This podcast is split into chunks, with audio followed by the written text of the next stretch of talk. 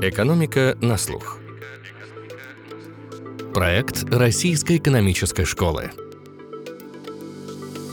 Всем привет! Это «Экономика на слух». Меня зовут Анастасия Небольсина. Я выпускница совместного бакалавриата РЭШ и Высшей школы экономики. В новом выпуске мы говорим о Средневековье. Да, вы не ослышались, о ведьмах, крестовых походах и религии. Из этих и других деталей мы пытаемся воссоздать механизм экономики той далекой и столь интересной эпохи. О ней рассказывает Олег Воскобойников, ординарный профессор Высшей школы экономики, научный руководитель проекта «Страдариум». Олег также преподает курс истории искусств на совместном бакалавриате РЭШ и Высшей школы экономики. Как выглядели привычные нам вещи в Средневековье? Например, кредиты и налоги, пропаганда и закон законы. В чем экономическая подоплека чистилища? Как было изобретено государство? Как работали социальные лифты? Легко ли было попасть из грязи в князи? Свой рассказ Олег иллюстрирует колоссальным количеством самых интересных примеров из истории искусства, постоянно проводя параллели с настоящим. Он показывает мир глазами человека той эпохи. Скажем, даже такой банальный вопрос, зачем нужны деньги, житель средневековой Франции ответил бы совсем не так, как современный француз.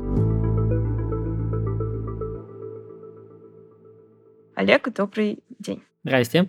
Сегодня мы хотим поговорить про то, как вообще средневековое время повлияло на то, в каком мире мы живем сейчас, какой фундамент был заложен именно в то время. Наверное, начать хочется с таких широких мазков. Не могли бы вы описать вообще, в каком виде Европа пришла к средневековому времени, то с чего мы начали, и к чему она преобразовалась? И такое дополнение к этому вопросу, не могли бы ли порекомендовать какие-нибудь фильмы, сериалы, которые наиболее реалистично описывают средневековое время, а не просто описывают какие-то стереотипы стереотипы, которые у нас есть насчет этого времени. Ну, у вас целый комплекс вопросов внутри одного зашит. Европа пришла в Средневековье из античности, при этом античность, античная цивилизация, греко-римская цивилизация покрывала своим э, одеялом только часть средневековой Европы. Мы вполне резонно считаем средневековой цивилизацией и Русь, и Скандинавию, и Ирландию, и, кстати, Германию, у которых своей античности почти что не было. Скажем так, почти почти, потому что что-то, грубо говоря, знали о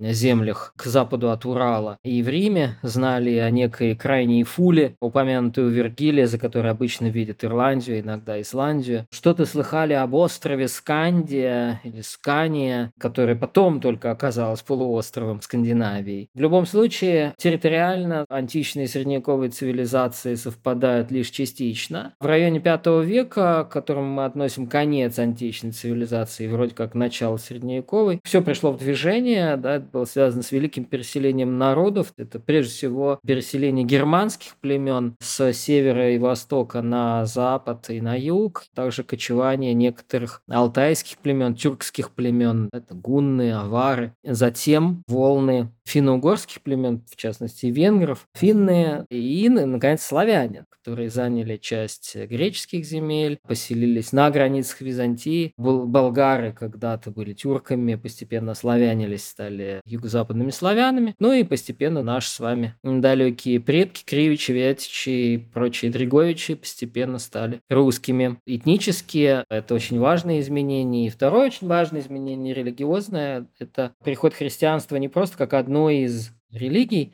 античного мира, христианство родилось прямо посреди античности, в прямом и переносном смысле этих слов, хронологически, географически, но переход к средневековой цивилизации, как мне кажется, как раз во многом связан с тем, что христианство в разных его вариациях, конфессиях стало сначала главенствующей, а потом единственной возможной религией. И поэтому христианское тысячелетнее царство, как я его иногда называю, оно, конечно, христианское. Что касается фильмов, это тоже отдельная тема. Есть фильмы развлекательные на тему Средневековья, хотя и в них иногда ставятся серьезные вопросы, типа экранизации Вальтера Скотта, Жанны Дарк в разных вариациях последних десятилетий, или даже «Последний поединок», который глупо по-русски назвали «Последней дуэлью». Дуэль – явление нового времени, а в средние века словом «дуэллум» назывались поединки. Но это реальная история, и это дорогой фильм, неудачный, потому что затянутый, из-за этого, в общем-то, провалившись в прокате, но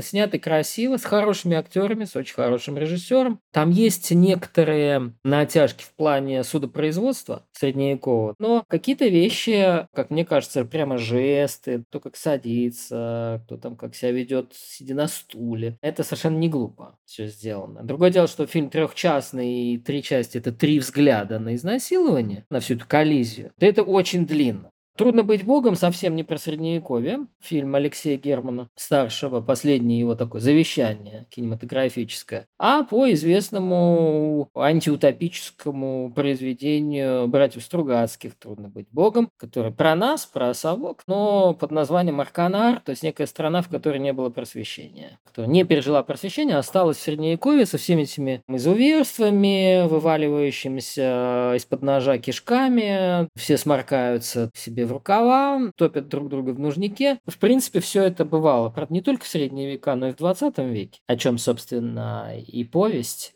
и фильм. Но это в Средневековье, опять же, с умом сделанное. Поэтому, как-то не странно, я говорю многим своим слушателям, студентам, ученикам, посмотрите, кое-чего поймете и в Средневековье, и в нас. Кинематограф — это всегда для нас и про нас даже если действие происходит в эпоху Наполеона, Спартака или Карла Великого. Про Карла Великого я фильмов, кстати, не знаю, но про Жанну Дарк, как известно, снято несколько фильмов. И один из первый фильм про Жанну Дарк – это «Страсти» Жанны Дарк Теодора Дрейера, датского кинематографиста, двухчасовая лента, где мы видим только лица. И это не вся история Жанны Дарк, а судопроизводство, суд над ней. Она уже поймана, да, ее судят. Два часа. Вообще непонятно, в чем, собственно, действие. Оторваться невозможно, настолько это все красиво снято. Настолько с умом показана вот эта вот история французской национальной героини, замученной англичанами в 1920-х годах, в эпоху Лиги наций после Первой мировой войны. А если еще прочтешь, что на самом деле нет ни одного приличного режиссера после Дрейера, который не считал бы этот фильм шедевром. Все нормальные кинематографисты учились и учатся на страстях Жанны Дарк, точно так же, как они учатся на седьмой печати, Кате или девичьем источнике Ингмара Бергман. А заодно туда дальше тебя пойдет ну, Андрей Рублев Тарковского, Александр Невский из Эйнштейна и так далее. У тебя набирается, в общем, полторы дюжины очень важных для истории кинематографа фильмов о средних веках. Где-то это бутафорское средневековье, как, например, у Дрейера. Там этих реалий средневековья с гулькой нос найдешь. Где-то это дорогое, театральное, постановочное кино о средневековье, как «Седьмая печать» или Андрей Рублев. Это дорогие фильмы. Проработанные, художественные, картинка каждая прорабатывается, чтобы это было аутентично. Да, археологически и филологически Андрей Рублев и «Седьмая печать» — это очень точные фильмы.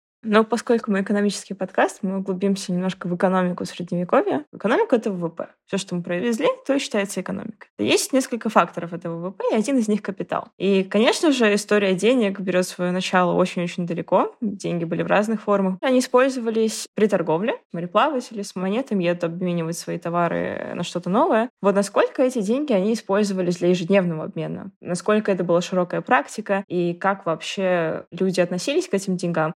То, что нам с вами может показаться такой же элементарной вещью, деньги, это совсем не так очевидно сегодня, как было 30 лет назад. При этом в Италии, например, очень любят наличность и очень ценят наличность. Есть даже итальянское выражение держать денежки под, ну, у нас в России под матрасом, но в Италии под цветочками. Знаете почему? Потому что у них длинные эти горшки, и под ними там, в общем, ты в пакетик вкладываешь деньги и ставишь под горшочек, несмотря на то, что вода капает, они у тебя там намного сохраннее, чем в местном банке могут оказаться организации. К тому же об их существовании никто не знает. Это тип тезаврации, когда прячется как сокровище. Значит, деньги в средние века далеко не всегда были средством обмена, они были способом хранения капитала, но не для того, чтобы его пустить потом в дело, а знать, что у меня вот столько-то есть, ну и в какой-то момент ты, значит, делишь. На Перу там или еще где-то. Но такую же роль могли играть и другие предметы из ценных металлов. Но настоящее сокровище, которое на тебя работает, если ты, например, местный сеньор, это твои твои вложения в церковь. Ну, например, достали где-то мощей святых. В твоем графстве появляются мощи святых, которые, судя по всему, излечивают основные болезни, помогают там корове рожать, урожаем, еще там чем-то могут тебе помогать. Ты, сеньор, чуешь, что надо это дело развивать. Благочестивая очень мысль. Строишь церковь, то есть откешиваешься, ну, значит, откешиваешься. Не кешем и не кеш ее, а людьми, материалом каким-то, логистикой, конно-людно, оружейно, чтобы охраняли и эти кости святых, и стройку саму. Потом строится храм, смотришь, уже хор стоит, апсида, алтарь алтарное пространство. Начинали церковь всегда строить с алтаря. Надо окна делать. Если на дворе 12-13 века, то уже речь заходит о витраже. А витраж – это сокровище настоящее. То, что мы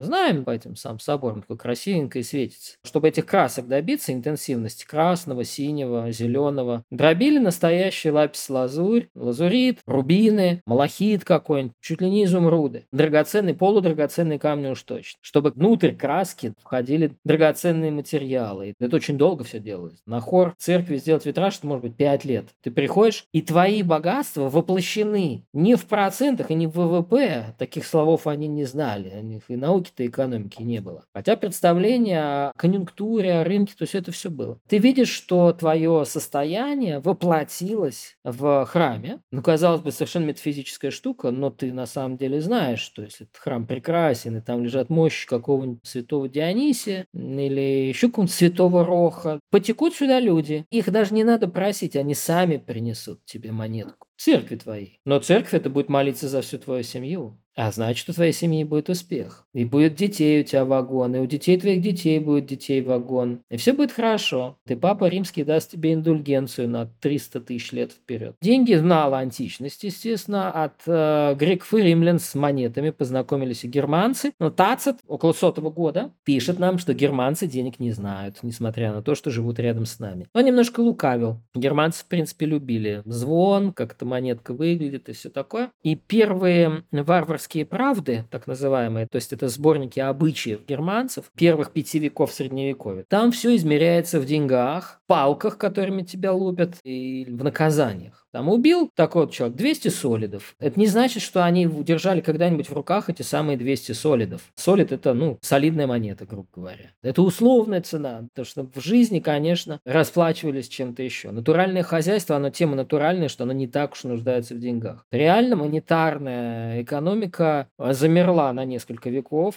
и начала возрождаться где-то при Каролингах в районе 800 года. Но даже при Карле Великом, потому что вот он восстанавливает Римскую империю и прочее, да, монетки серебряные, серебряный солид его, это праздничная штука. Это могло быть подарком. Одна монетка, потому что на ней изображен император на обороте, на реверсе. Церковка с крестиком, это скорее знак власти, чем способ расплатиться. Но после тысячного года, конечно, в Европе возрождаются города. Эти города трансформируются, они становятся центрами в большей степени, чем античные города, они становятся центрами экономического производства и, следовательно, товарообмена. Отделяется сначала ремесло от земледелия, где-то тогда же, там между каролингами и возрождением 12 века. Это значит, что ремесленник перестает быть земледельцем, и ему нужна какая-то своя территория со своими какими-то правилами игры, он идет в город. Так вырастают города. Была поговорка, что воздух города делает свободным. За этой поговоркой стоит совершенно конкретная реальность. Если ты пришел в город и прожил в нем год и один день, ты становишься гражданином. Ну, если, конечно, у тебя за спиной не найдут 35 убийств, но даже преступников прощали, если они умудрились войти в город рядом с лошадью какого-нибудь государя. Въезжает там, не знаю, епископ или король, и ты из толпы выскакиваешь тогда, и к нему там пун схватился за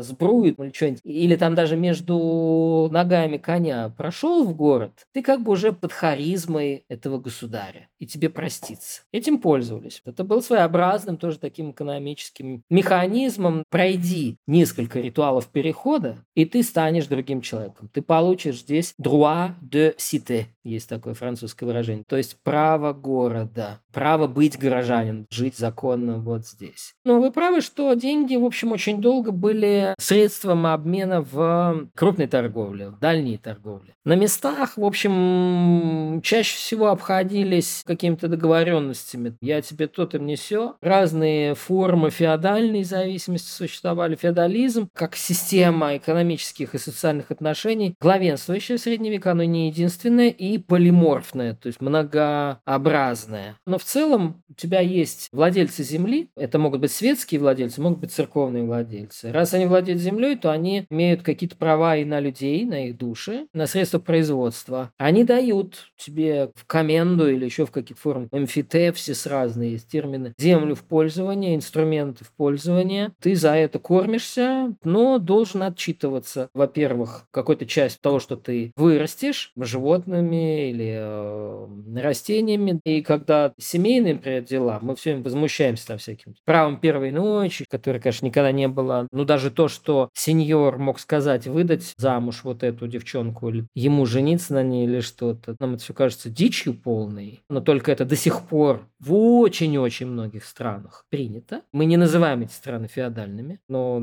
таких стран действительно намного больше, чем тех стран, где это действительно решает молодежь. Потому что молодежь, я извиняюсь, еще ничего в жизни-то не знает. Думает, влюбилась и все, срочно замуж. В средние века, конечно, так не рассуждали. Почему? Потому что они прекрасно понимали, что семья – это экономическая ячейка общества. И э, за кого выйдет твоя дочка, это очень сильно может повлиять на твое и экономическое, и политическое, и социальное бытие. Ты не можешь это пустить на самотек. Есть э, забавная история вот в учебниках экономики, когда мы изучаем сети, как графы, что семья Медичи стала такой влиятельной ровно потому, что они знали, как браки заключать. Если посмотреть на граф браков семьи Медичи, то это сделано очень просчитанно и очень с умом, чтобы как раз-таки больше ресурсов к себе привлечь. Ну, они в этом ничего не изобрели. Медичи еще были, помимо того, что они удачно женились и выходили замуж, они все-таки были опытными банкирами. И они, в отличие от Барди и Перуци, на век позже они не разорились как банкиры. Это первое. Второе, они анаблировались. То есть, в конце концов, они вышли в герцоги. Из медиков, они были врачами. С помощью денег и браков они конце концов, легкими мезальянсами они э, вышли. Ну, это еще итальянская специфическая ситуация, где торгаши действительно или вояки постепенно выходили в графы, в маркизы, в герцоги. Это Гонзага, это Десте, это Висконти, Сфорца, который вообще не пойми откуда. Но он был классным военачальником, женился на дочке Висконти, стал герцогом. И 50 лет их семья правила Миланом. Но это сочетание деловой хватки, благочестия, все жутко благочестивые, были военные удачи и иногда беспредельные беспринципности. А я хочу продолжить раз про банковские институты. В целом, большая идея экономистов — это то, что финансовые институты на самом деле играют важную роль, потому что они помогают избавляться от проблемы с ликвидностью. То есть я займу у тебя деньги сейчас, вложу, приумножу, отдам, но без этого я бы не смогла бы заработать. Мы все знаем, что как раз в Средневековье начинаются первые эти финансовые институты, ценные бумаги, но при этом мы также знаем, что, например, христианство запрещало заем под процент, это было неправильно. И могли бы вы объяснить, как произошел переход до тех развитых финансовых институтов, к которым мы пришли сейчас? Банки, да, родились в Италии, э, но в связи с международной торговлей, при том, что изобретение вроде бы итальянское, оно генетически связано с успехами математики, ну и арифметики, арифметики, да, то есть счет. Счеты на пальцах, который до 10 тысяч работал, две руки обслуживали числа до 10 тысяч. Все это в Италии было безумно популярно. Почему? Потому что города были очень развитые. Даже маленьких городах были школы, в том числе светские школы, где учили в том числе считать. Во Флоренции, где первые банки крупные возникли, уровень грамотности был сопоставим с нашими днями. То есть, по большому счету, мы знаем это по архивным материалам 14-15 веков. От 13 века меньше дошло, но на самом деле уже в 13 веке деловая, финансовая именно активность была очень высоко развита. В 14 веке уже некоторые банки даже разориться успели. Барди, Перуци, это первые вот банковские семьи флорентийские, они кредитовали э, крупнейших монархов, да, это было очень престижно дать здоровенную сумму императору или папе римскому, даже если ты потом потеряешь, потому что эти власти придержащие, они, в общем, не всегда цацкались. Но ты даешь, и ты такой простой чувак, ну, банкир, он как бы из простых, это сегодня властители дома, а тогда это вообще кто такой? Но с деньгами, и не еврей при этом. Понимаете, почему очень долго церковь закрывала глаза на всю эту самую нарастающую? Ну, это евреи. Они давали под процент всегда христианам. Христиане брали, потому что это очень выгодно. И они знали, что с евреями можно иметь дело, они деловые. И при этом не свои. Ну, они там грешат, но не мы грешим. А если что не так, ну, в конце концов, объявляешь, что они отравили все колодцы. Идешь с этим к королю, когда совсем все плохо, да, и нужно найти виноватого, козла отпущения. Ну, и дальше известная история об этом бесконечном Холокосте, который представлял из себя позднее Средневековье. То есть их там, конечно, не жгли в газовых камерах, не душили, но погромы были. Погромы начались еще в конце XI века. Но в Англии XII века, например, еврейские общины были вполне успешными и чувствовали себя спокойно, и э, их финансовая активность и хватка очень многому научила британцев, которые сегодня учат финансовой активности весь остальной мир. США и Англия, имею в виду, естественно, в большей степени США. Церковь, естественно, на это все смотрела очень плохо. Например, знаменитые фрески Джотто в капелле Скровении в Падуе, созданные по заказу Энрико Скровени, чтобы замолить грехи своего отца, ростовщика, и свои собственные. Вот, то, что большие деньги. Джотто тоже стоил недешево. Главный источник вдохновения Джотто и Рафаэля – это, конечно, гонорар и дедлайн. Просто потому, что качественная живопись стоила дорого. Всегда в Средневековье христианская живопись создавалась, во-первых, для просвещения масс, во-вторых, для замаливания грехов в качестве молитвы. Когда грех алчности, стяжательства взял верх над гордыней феодальной, где-то вот как раз в 12, 13, 14 веках, замаливать стали в том числе такие грехи. Капелла Скровени, повторяю, это удивительный памятник диалога между христианским искусством и экономической конъюнктурой в крупном экономическом центре Северной Италии, городе Падуя. В Венеции, в общем, тоже своя так сказать, история. Помогала двойная бухгалтерия. У тебя одна книга настоящая, другая для того, чтобы можно было что-то, так сказать, продемонстрировать. Здесь у тебя приход-расход, все сходится, никакой узуры, никакого расставщичества. Я не торгую временем, я не приобретаю материальных благ от того, что мне не принадлежит. Почему расставщичество осуждали? То, что время – это тварь Господня, творение, такое же, как ты, банкир. Ты можешь зарабатывать на обмене денег поменять флорин на турский гро или на фунт британский. Это нормально, меняло. Но дать денег и сказать, вернешь мне через два года, даешь 20, вернешь через два года 30. А почему? Ну, потому что я сижу без денег, жду. Для нас с вами это абсолютно нормально, потому что большинство из нас не считает, что мы торгуем временем. Мы чем-то своим делимся, мы понимаем, что у нас есть инфляция, и я так вот просто сейчас дам 10 тысяч евро, через 5 лет они превратятся в 5 тысяч евро. Тут не нужно быть мудрецом. Тупо смотришь на ценники в магазине, да, и тебе какие-то сложные экономические кривые не нужны. Тогда, значит, этих самых кривых не было, но они прекрасно понимали, что можно из 100 монет сделать 200, вложив их в производство. Это нам с вами банально. Для средневековья нет, ты можешь положить их в сундук, и они будут там лежать. Купишь сукна на свадьбу дочки и сундук закажешь красивый на свадьбу, замок построишь. Вот это твоя экономика. А вот в деловых странах, не только Италия, это, конечно, и Англия тоже, Северная Франция, Фландрия, то есть нынешние Нидерланды и Бельгия вместе. Это великие имперские города Рейна и Дуная. Это Ганза естественно. Это четыре итальянских морские республики – Генуя, Венеция, Пиза и Амальфи. Это, наконец, межрелигиозная торговля с арабами. Арабские деньги тоже ходили. И технологии арабские тоже ходили. Математика пришла в Европу через арабо-мусульманско-христианскую торговлю, через Леонардо Фибоначчи около 1200 года. Его отец был таможенником в Биджае, в Северной Африке, и сын у него там был, выучил арабский и научился арабской математике на финансовых операциях публикациях. И э, написал учебники математики, которые вошли в историю великой науки. Это реально начало современной европейской математики из э, торговли.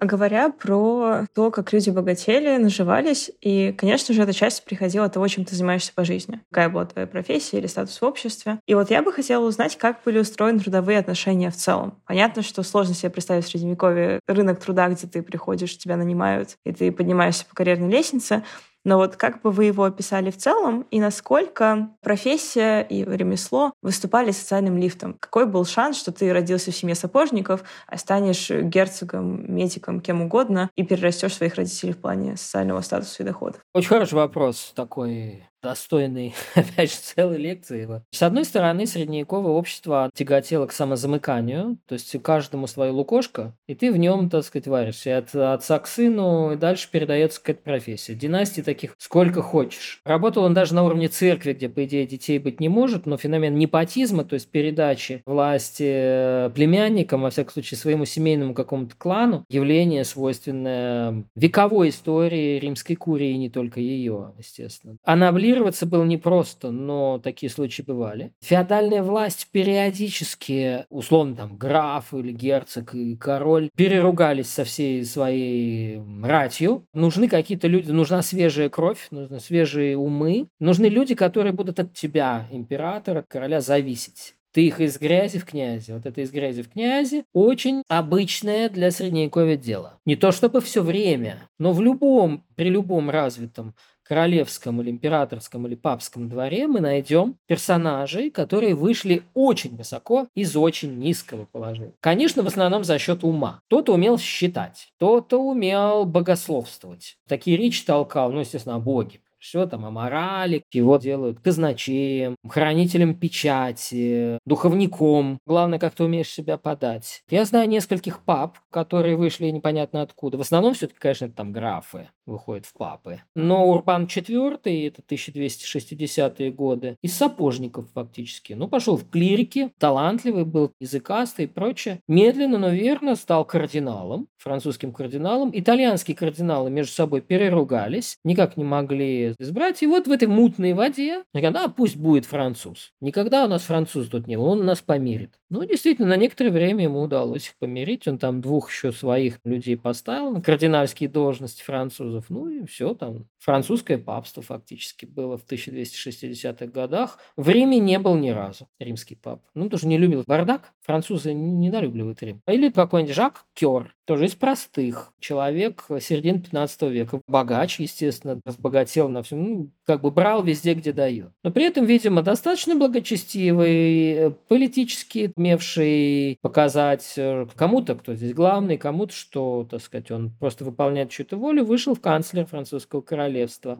То же самое Этьен Шевалье, тоже такой из относительно простых, из-под Парижа, но тоже умел хорошо считать деньги, вести дела. То есть такая вот деловая активность. Но, повторяю, такие люди встречались и раньше. В средние века герцоги постепенно, не сразу, но там за сто лет, там, если твоя семья доказала, что они Медичи или Висконти, кто-то вышестоящий их может поднять. Герцог может простолюдина сделать рыцарем, даже граф может простолюдина сделать рыцарем, например, за отвагу в битве или еще за какие-то блага. И он, конечно, получит герб, он знать, благородный. И дальше его потомки уже могут расти. Это социальный лифт. С ремеслом немножко сложнее. Мы знаем пару святых, которые были ремесленниками. Это святой Элигий и святой Бернвард Хильдесхаймский. Интересно, что вот как бы простой ремесленник оказывается на вершине социальной лестницы. Когда ты святой, ты мертв, да. Но ты на вершине лестницы, ты выше любого короля. Это тоже не случайно. Художники, ну, в средние века мир, но чем ближе, опять же, к нам, к эпохе Возрождения, тем выше ценился труд большого мастера, будь то архитектор, скульптор или художник. То есть э, за счет руки, э, за счет воображения твоего, смекалки, э, ну, опять же, тех же самых факторов, которые сегодня делают церетели, церетели, да, они и тогда тоже работали. А, и говоря о том, что ты можешь стать святым и как бы подвинуться в социальной лестнице, и в целом, как мы начали наш разговор сегодня, очень сильная ассоциация у нас у всех, и это правда так, средневековье с религией.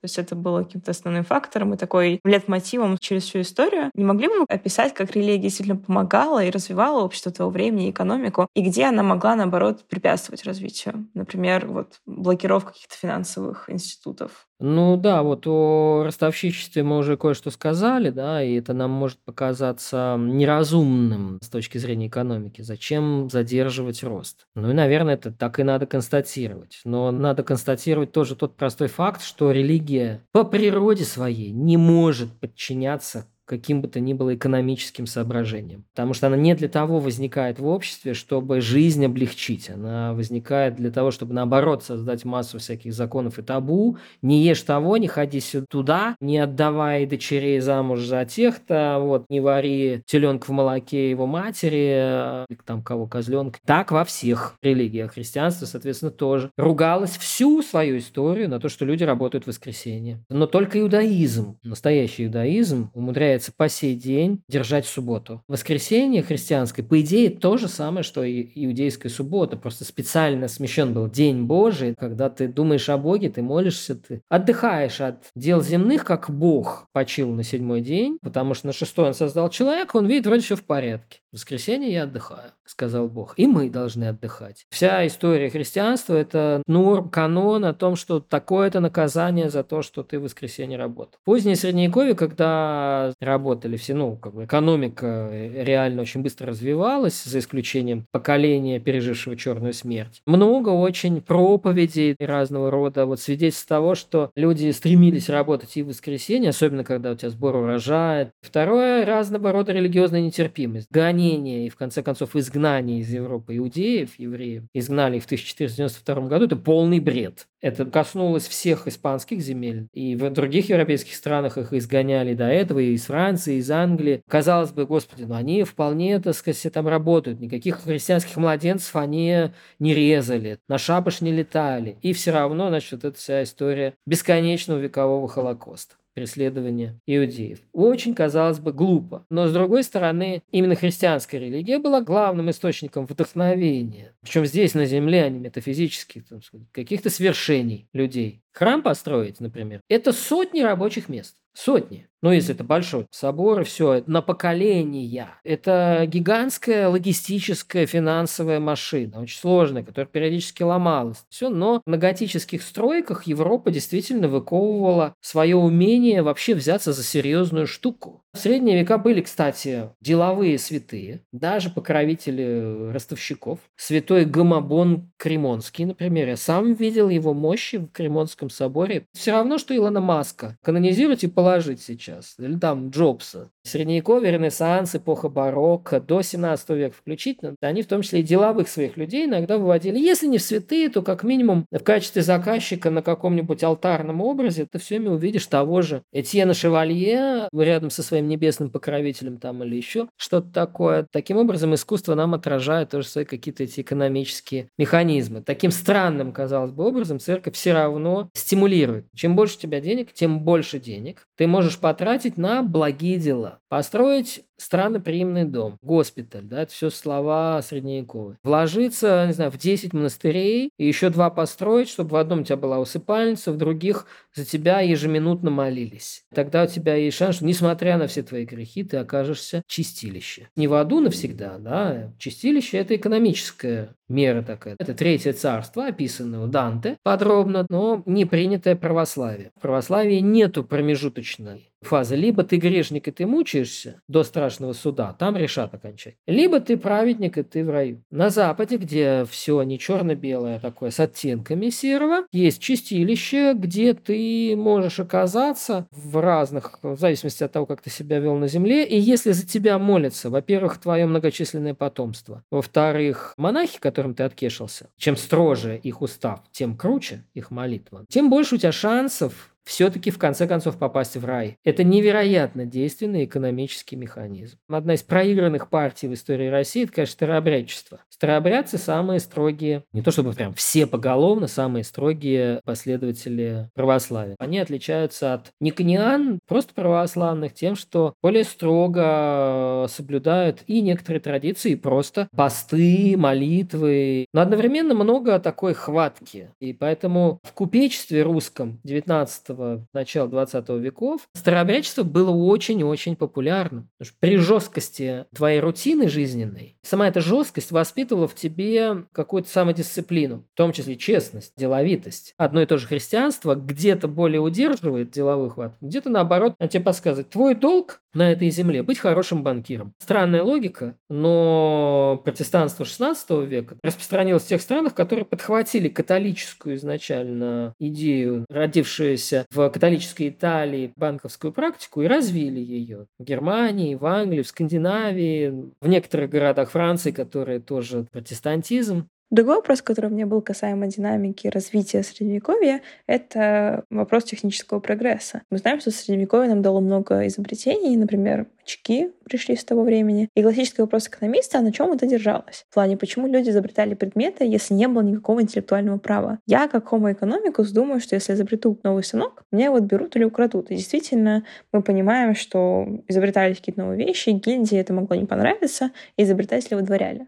Но мы все еще наблюдаем значительный прогресс с точки зрения технологий за все это время. В каком псевдозаконодательном поле действовали люди и почему эти изобретения воплотились в жизнь. Мы живем среди расхожих представлений об авторском праве. Потому что я придумал, это мое, я иду и патентую. Это довольно новое явление. Еще в 19 веке все было не так просто. Да и сегодня ты еще должен добиться патента. Доказать, что то, что ты изобрел, не бред и не колесо. И ты не изобрел чего-то, что уже давно изобретено. В средние века наш мир тоже, с одной стороны, говорит на латыни, с другой стороны, на латыни говорит 2% населения Европы. Ремесленники точно не говорят на латыни. Леонардо да Винчи латыни не знал. Микеланджело знал, и Леонардо ему за это завидовал. Вот. Но Леонардо сидит там, что-то такое изобретает, за ним что-то запатентовано, ничего не запатентовано. В средние века идея авторского права очень сильно отличалась от нынешней идеи. Царь Давид одновременно автор псалмов и действующее лицо их. Авторы бесконечного множества сочинений, даже очень авторитетные, вдруг теряли это авторство, потому что какому-то переписчику сбрендил, что нет, ну, взяли, отрезали, так сказать, и приписали кому-нибудь еще. И сегодня наука, медиевистика занимается в том числе тем, чтобы раздать правильным авторам их сочинения. Со станками какими-то мы никогда не узнаем, кто изобрел ткацкий станок или очки. Мы знаем, что, если я ничего не путаю, Джордано Пизанский, проповедник известный начала XIV века, говорит об очках как о чуде, типа Меравилия де Ларте, которые уже лет 20, как у нас известно. Действительно, есть какие-то очки, случайно где-то там каким-то алтарем найденные примерно того времени. Упоминание мы знаем того, кто упомянул, но не знаем того, кто изобрел. И как он изобрел, что именно он в них изобрел. То, что стекло увеличивает, ты можешь так обточить стекло или кусок хрусталя, что оно будет увеличивать что-то. Корректировать зрение, до этого надо было дойти. Это первое. Второе, нужно было дойти до того, что это вообще может быть нужно, корректировать зрение. Мельницу и арбалет в античности знали. Есть изображение Геракла на каком-то саркофаге, где он стреляет в стимфалийских птиц. Не из лука, а из чего-то вроде арбалета. То есть у тебя есть посередине планка, ты натягиваешь тетиву, закрепляешь ее, потом нажимаешь на спусковой крючок. Да, в этом плане арбалет – предшественник пистолета. Да, но ни мельница, ни арбалет не прижились в античности. Потом было великое переселение народов, там вообще варварство им было не до того. Мельницы пришли там около тысячного года и закрепились. Потому что кто-то понял, что это интересно экономически. Построил мельницу и говоришь, это мой бан. Берешь баналитетный налог. Мельницы, соответственно, ветровые или водные, в зависимости от того, что там как. Потом научились из ветра гнать электричество. И теперь вся Европа сидит и думает. Только что сидели, думали, в Эмиратах две недели ругались, что им делать с ископаемыми источниками энергии. Религия под названием экология может оказаться сильнее, чем экономическая конъюнктура. В средние века, я вас уверяю, абсолютно то же самое. Бумага выгоднее, чем пергамент. Тебе не надо животных убивать. Ты ее из любой ерунды делаешь. Она делается из ветоши. Только к XIV веку бумага догнала пергамент дорогостоящий и сложный в обработке все такое в качестве пищевого материала. До этого она была тупо дорогой. Каждый раз какие-то совершенно непонятные факторы и никаких, фактически никаких законодательных норм регулирования этих самых изобретений, их точно нет. Были цеховые правила. Это не законы, это обычаи. В разных странах, в разных городах, в разных цехах свои какие-то эти самые обычаи. Этими самыми цеховыми правилами регулировались нормы поведения и выучки мастеров. То есть, чтобы из подмастерья стать мастером, ты должен был выдать шедевр. Слово шедевр 1260-х годов примерно, может быть, чуть-чуть раньше. То есть, masterpiece, нечто мастерское. Это мастерское ты мог сделать что-нибудь изобретя, но твое имя не факт, что останется в истории. Поэтому мы не знаем средневековых изобретателей. Мы знаем изобретателя телескопа, потому что это Галилео Галилей, и он много еще чем отметился. Но как бы иногда говорят, что Ян Ван Эйк усовершенствовал масляную живопись, но никто не скажет, что он ее изобрел, потому что следы масла мы находим на фресках XIV века. Ясно, что он просто усовершенствовал что-то и создал действительно масляную, станковую масляную живопись. Мы можем сказать, что Леонардо много сделал для изобретения самолета, потому что им вдохновлялись, но мы не назовем его изобретателем самолета.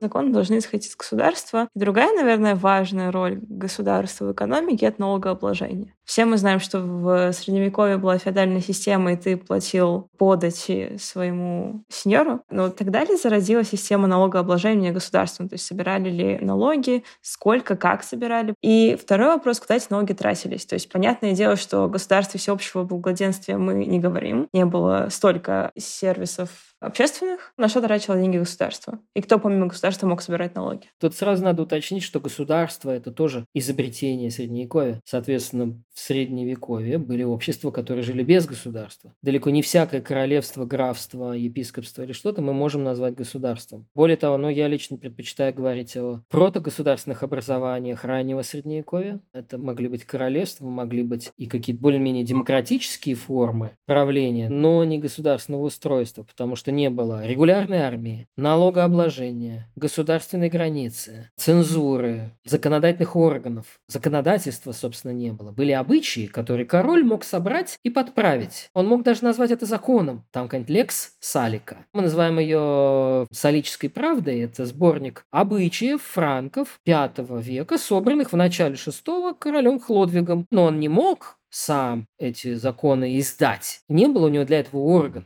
У него были мудрецы какие-то, законоговорители, которые что-то такое, вот они говорят, а вот при деде там вот так вот, то есть это, вот такой был казус. Нравится? Нравится. Все подумали, собрались, ну хорошо, принимаем. Сама идея законодательства в чем-то анахронизм для Средневековья, но она постепенно формируется в 12-13 веках, когда возродилась юриспруденция, то есть наука о праве, когда правовые нормы стали предметом дискурсивного обсуждения, вообще обсуждения в университете, в школе, одновременно с богословием, медициной, медициной и еще какими-то науками, гуманитарными науками, свободными искусствами. Не было системы образования государственной, которая растила бы чиновников. Это тоже все возникает постепенно в 12-13 веках. Университет становится третьей силой наряду с клиром и военной знатью. Интеллектуалы становятся третьей силой. Почему? Потому что они оказались необходимыми в том числе для регуляризации отношений между подчиненными и властями. В феодальной системе, да, обычаи могут на Пасху мне 10 куриц, 2 свиньи. Вот ваша подать. В остальное время 3 дня в августе, значит, поработаешь на моем поле, соберешь урожай, который потом пойдет в мои закрома, остальное время твое. Вот у меня есть в моем замке запас на мою семью, на мою челядь. Вот у меня стадо, 10 коров. Вот у меня такое количество прислуги, которые кормятся за мой счет, я за них отвечаю. И я должен своему сюзерену поставить в случае военного похода 10 10 рыцарей. Все. Если ты придешь и скажешь так, мне надо на войну еще вот столько-то, это щитовые деньги, предположим, да, один из терминов средневековья, щитовые деньги. То есть на то, чтобы собрать в атаку обормотов э, и пойти, например, в крестовый поход. Ты объясни, зачем на этот крестовый поход? Ты подключаешь местных монахов, проповедников, все, они читают проповедь о том, что эти негодяи, сарацины, стерли с лица земли храм гроба Господня, там, где наш Христос за вас пролил кровь, вы, обормоты, значит, в грехах все погрязли, он один, значит, ваши грехи. Это сам так, ну-ка все откишились. Вот тебе налогообложение. Ну, это что вообще? Это налогообложение? Ну, нет, конечно. Это система подношений добровольно-принудительных. Надо вдохновить, тогда придут. Не получится, сидишь, сосешь лапу. Или отдаешь все свое. Посылает тебя какая-нибудь Венецианская республика послом в Константинополь. Ты думаешь, тебе дадут Мерседес и тройную зарплату? Едешь чуть фактически за свой счет, но зато ты возвращаешься настоящим гражданином светлейшей республики Венеция. Ты был ее посланником не где-нибудь, а в Константинополе. Ты десять раз столовался у императора греков. Ты не такой, как все. И ты едешь и вкладываешь свои деньги, а может ничего не получится и будет плохо. Потому что даже Венеция, при том, что это великое государство и в чем-то вообще колыбель современной и демократии, и олигархии, и вообще и доносительства КГБ, так сказать. Истоки КГБ надо искать в Венецианской республике 16-17 веков. Даже не КГБ, а НКВД. Система доносов, дел производства и сыска, допросов без пыток, а просто, так сказать, психологически тебя давили. Это тоже все часть государственной жизни. Средневековья, в общем, в целом цивилизация, конечно, была намного проще этого всего. Были какие-то лидеры. Но при этом как? Когда, например, императоры Священной Римской империи в начале 13 века осознали, как без них вообще тут никто ничего шагу ступить не может, в 1231 году издаются конституции в маленьком городке Мельфи. Это первое реальное государственное законодательство средневековой Европы, крупное. Такой настоящий свод законов законов. Там есть и про налоги, кому кто сколько должен и прочее такое. Это всем так понравилось, что, конечно, стали копировать. И в конце Средневековья возникла, по-моему, в Англии такая замечательная поговорка латинская. Quod non capit Christus, rapid fiscus. Чувствуете там созвучие, да? Что Христос не взял, сопрет фиск. Капит, рапит. Христос как бы берет то, что закон ему полагает, ну, скажем, церковная десятина. А фискус, фиск, казна, заберет то, что... Такое немножко робингудская такая история из мультика. Шериф Натингемский, как бы, налоги, налоги, помните мультфильм? Он, конечно, вот там много анахронизмов в этом мультике диснеевском, начиная с часов на городской башне в 12 веке, чего не могло быть, заканчивая, значит, этим шерифом, который ходит и собирает налоги там со всех. Ну, в целом налоги, средневековый налог, он, конечно, адхок на конкретную нужду, и ты должен всем понравиться, чтобы тебе его дали. Сейчас мне хотелось бы задать более узкий вопрос, связанный с моими личными исследовательскими интересами. Это о том, как распространяется информация и как она воспринимается людьми. А именно, какие средства массовой информации были в Средневековье, то есть правда ли, что все исходило из церкви, то есть церковь вещала, и также люди обменивались какой-то информацией, приходя в церковь с другими прихожанами. И как формировалось общественное мнение, то есть как население узнавало и реагировало на крестовые походы, на войны, которые начинались в те времена, или на какие-то другие государственные проекты. В средние века действительно основным коммуникатором в обществе была церковь, в том числе потому, что все светские дела серьезные вершились по церковным праздникам. То есть король, собираясь на войну на соседа или там на сарацин, на Троицу, приезжают в Троицкий монастырь или на какой-то там еще, не знаю, пишет загодя, отправляя с каждым письмом конкретного посланника. Всем, кому нужно явиться туда-то. Сам треть или с вещами на выход, или еще с собой 10 человек. Тут такая-то опасность, будет война. Или там еще что-то. Или просто надо посовещаться, явиться на такой-то праздник в такой-то монастырь. Монастырь предупреждает, что здесь будет собрание. Пожалуйста, устройте нам прием. Монастырь потом за это получит свои блага, какие-нибудь гарантии, то все. Там на празднике формируется некий месседж. Он проговаривается устно на языке той страны земли, где это значит, происходит на баварском каком-нибудь, среднедатском, западноирландском, каком угодно. Если это нечто очень серьезное, касающееся там большого... Переводится на латынь, пишутся какие-то письма туда-сюда. Вот, объявляем на языке проповеди. Это тоже рассылается, какой-нибудь находит авторитетных клириков, каких-нибудь аскетов, прочих, к которым прислушиваются. Им говорят, слушай, вот э, серьезное, значит, дело. Вот соседи все-таки негодяи, там идет канцелинг нашей культуры. Пожалуйста, отправляйте отправляйся, вот тебе три флорина, два дуката, вот тебе ослик, вот тебе слуга, чтобы тебя не обидели, хлеб на дорогу, иди проповедуй. Он идет и проповедует. На языке проповеди, естественно. Письмо писали, если дело серьезное, там напишут пять строк и в конце поставят «Брат Роберт, человек надежный, он тебе все скажет как есть». И две трети послания будет там, за бумажкой. Во-первых, потому что пергамен весь считанный, он денег стоит. Во-вторых, то, что бумажку можно потерять, украсть, еще что-то такое. Поэтому многое передавалось устно. Слежка, естественно, всякая была, все такое. Если состоялось нечто, то есть кто-то кого-то победил, например, и оттяпал полстраны. Это опять же закрепляется в присутствии надежных людей, записывается некий акт на языке этой земли или на латыни. Все, значит, соглашаются, подписываться, половина не умеет подписываться, крестики всякие ставят, Государю делали трафарет. Это папская булла, это же свинцовая печать просто, которая вешается. Или на письмо ставится печать. Это способ аутентификации, что это не поддельные грамоты. При этом поддельных грамот было, ну, не столько же, сколько не поддельных, но немало. Всякие фейк – это средневековые изобретения. Ну, в античности тоже, конечно, были всякие поддельные грамоты. И это все могло фиксироваться потом в двух основных типах литературы. Литература, скажем так, перформативной, то есть которая обладала статусом ну, почти юридического документа. Это хроники истории, хроника какого-нибудь монастыря или там история какого-нибудь графства, города, неважно, да, туда вошло, написано, что написано пером, не вырубишь топором. А это первое. Второе – это жития святых, а география. Чувак вышел в святые.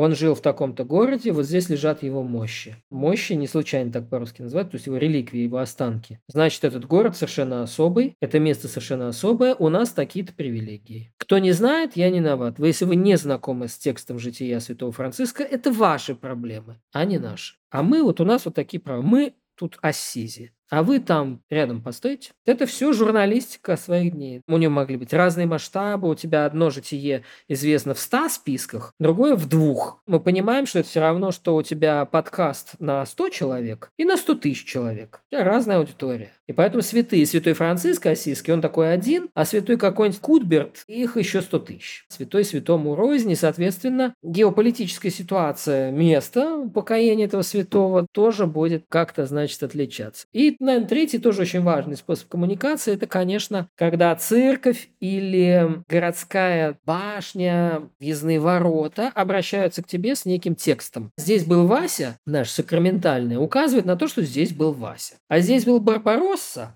указывает на то, что здесь был Барбаросса. И это что-то да значит. Церкви часто не только расписывались фресками там или выкладывались мозаиками и прочее, они еще снабжались разного рода надписями. Эти надписи часто обладали силой юридических документов.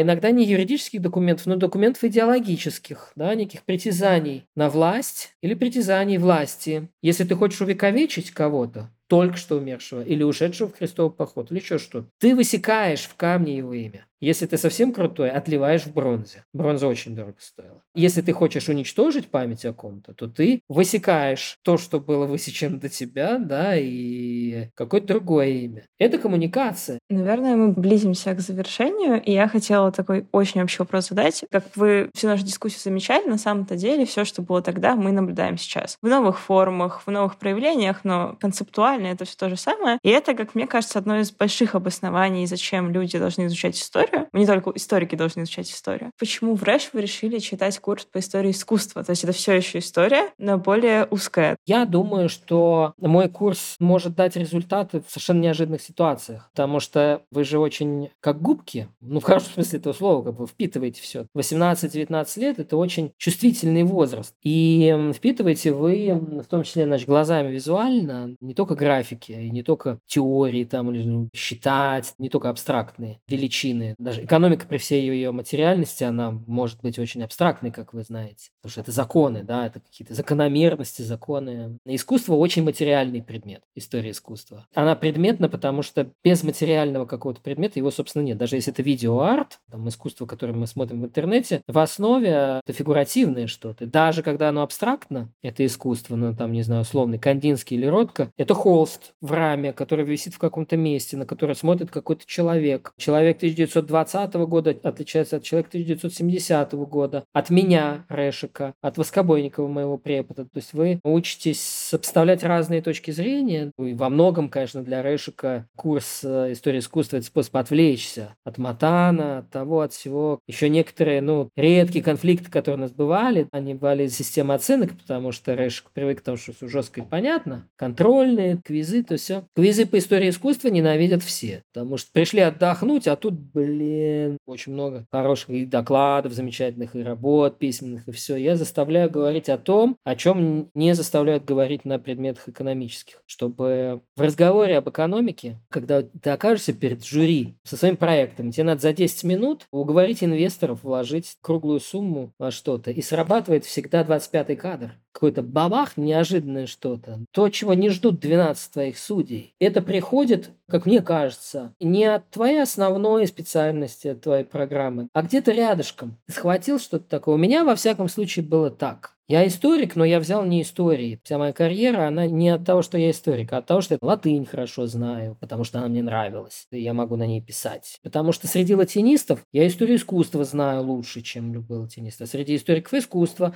соответственно, латынь. И Решиком, ну, мне кажется, поэтому им и интересно. Останется многое где-то там в подкорке, в пассиве. 25-м кадром где-то выскочит. Может быть, курса про Латинскую Америку. А может быть, из моего курса что-нибудь эдакое, да, экзотическое. Так что, ну, я ни, ни секунды не пожалел, что предложил искусство, хотя у меня броет мысль предложить и средневековье тоже. Я взяла курс по литературе на переходе веков, то есть там начало 20 века, скорее всего.